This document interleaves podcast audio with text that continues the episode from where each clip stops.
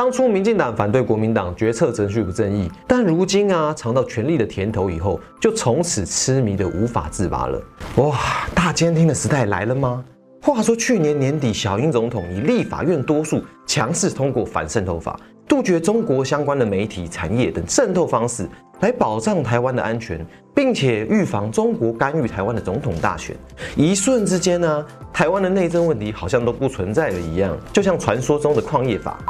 哎呦，离题了。反渗透法在二零二零一月十五日公布实施，当时被某些人嘲讽，说是总统大选的配套大礼包。但从另外一个角度来看呢，这也可以解读成中国干预我国总统大选的对应紧急措施。那不知道大家有没有关注到一则新闻啊？就是最近的法务部公布了一项引起科技圈哗然的消息哦。在今年九月八日，法务部公告了一份法规草案，那就是科技侦查法。哎，那这是什么东西呢？从字面上来看呢，我们好像会觉得是针对科技产业侦查的相关法案。那公布答案哦，是针对语音通讯软体的 App，像是 Line、IG、FB、微信等等，做相关的管制以及预防犯罪的为主要目的。例如，原本要法院核发才能进行的监视行动。在新的科技侦查法的架构底下，两个月内，只要检察官或是司法警察觉得有必要，就能够使用 GPS 定位监控，完全不需要经过法官的批准。那为什么这个看似学术专有名词的法规草案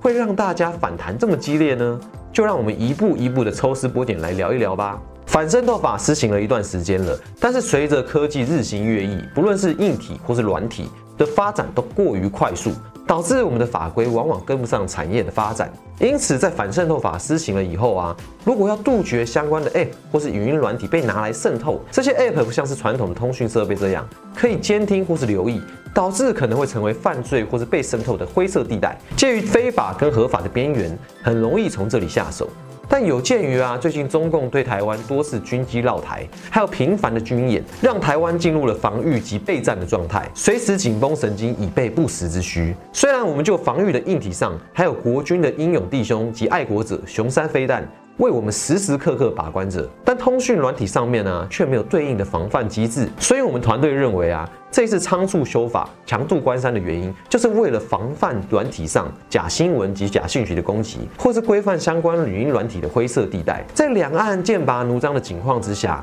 或许这个科技侦查法是为了弥补反渗透法的不足，所以才产出了法案草稿。为了政府的法案呢，我国的法务部也在去年的十二月去韩国考察了五个地方。其中，韩国刑事政策研究院以及韩国西江大学最为重要。他们想从中了解韩国的监控机构相关制度、法规面、资通设备。而其中访谈到韩国西江大学朴应策教授，详细的说明韩国实施电子监控制度的立法背景跟法规。韩国在电子监控制度上面进行了改善，扩大了受监控的对象，并针对法律进行溯及既往，做到滴水不漏。而近期韩国国会即将通过的扩大使用电子设备监控对象的修法内容，有关科技侦查的部分，最近台湾跟韩国针对通讯软体的通讯监察法规跟技术、GPS 定位设备等措施做了通盘的检讨，希望将来能够投入在犯罪侦查中进行应用。其中的法规规范跟相关的使用限制，人工智慧在司法实务的应。用数位证据如何采用跟排除，都是讨论的重点。这个法案的来源应该是出在公务出国报告资讯网，有检察官在去年到南韩进行考察，并撰写了名字很长的《科技设备监察制度与科技侦查法之韩国考察报告》。报告内容主要以监控为主。包括居家监控、电子脚镣等设备，而科技侦查法的部分结论为韩国并无科技侦查法，而且因应座谈当天，韩国大检察厅因案搜索总统府青瓦台的事件，进而探讨韩国司法改革跟检察人事革新议题，利用科技设备实施之相关侦查作为，以刑事诉讼规范之。目前并未有定定科技侦查法之需求或呼声，也并未有为了科技侦查法定定刑事诉讼法之必要。换句话说啊，当时考察团的意见就是，我们并不需要科技侦查法。很多立委都不约而同的质疑科技侦查法的相关内容。有人就会说啊，跟中国用长城系统监控人民是一样的啊，那还每天每天都在讲说民主自由人权的国家，根本就是威权重现嘛。小心，被碟。就在你身边。通天眼随时监控大家日常对话内容，隐私全被看光，只差没有人脸辨识系统，就跟中国差不多了。但是啊，等一等啊，虽然这一次超英赶美的慌忙修法确实是不对啊，但是实际的作为上，除了杜绝犯罪以外，就是防范各类的渗透。呃，我没有说是黄安之类的哦。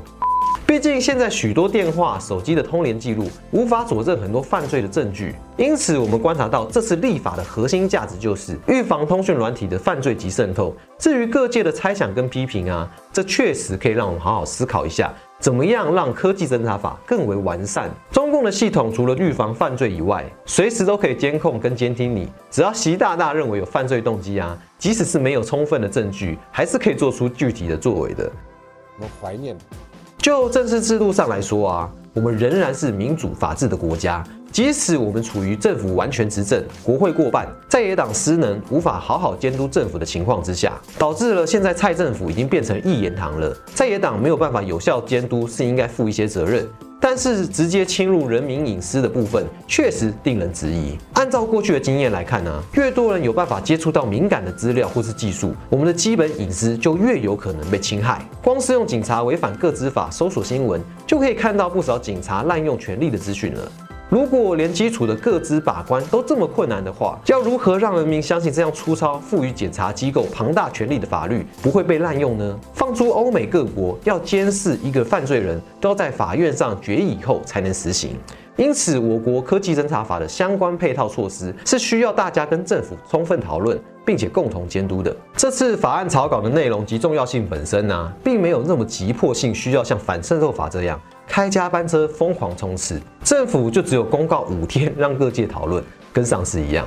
我想啊，即使是大政府，也不应该是这样强行突破各类的法规，或是打破法令执行到公告至少六十天的规定。当有人质疑的是啊，如果我们面对许多重大议题都只用专家的意见来做决策的话，那政策正当性的质疑以及过于专断独决的声音，恐怕就会不绝于耳了。即使立法的初衷是出于维护社会治安，或是管控有风险的人事物，但是法规跟执刀人是平行的哦。执刀人会随着任期而走，但是法规却仍然会传递下去，顶多就只是修法而已。当初民进党反对国民党决策程序不正义，但如今啊尝到权力的甜头以后，就从此痴迷的无法自拔了。在六三一大法官释字里。理由书对通保法的说明如下：有事实足任被告或犯罪嫌疑人有下列各款嫌疑之一，并危害国家安全或社会秩序，情节重大，而有相当理由可讯通讯内容与本案有关，且不能或难以其他方法收集或调查证据者，得发通讯监察书。因此啊，就这个法条来解释，大法官认为，通讯监听是极为侵害人民基本权的，需要独立客观行使职权之审判机关事前审查。因此，今天如果要执行事关国家安全的法案，那我们是不是要透过一定的讨论来了解彼此是否对于这项法案的需求，跟社会大众达成共识呢？政府如何让人民更加信任各类决策？我想这才是我们未来需要努力的方向。最后啊，我们有几个问题想要问问大家：一，对于有人说这是监听法的说法，你有什么看法呢？二，如果政府为了保护国家安全对你进行监听，会不会侵害你的隐私权呢？那你会在意吗？三，你支持这项法案吗？又为什么呢？你对于这个法案又有什么样的建议呢？欢迎你在底下留言跟我们分享你的看法，也欢迎你将影片分享出去，让大家都了解科技侦查法的内容。如果我们有什么不足的地方，也欢迎你在底下补充说明，让我们一起打造一个更好的公民社会吧，一起成为一个 Batman。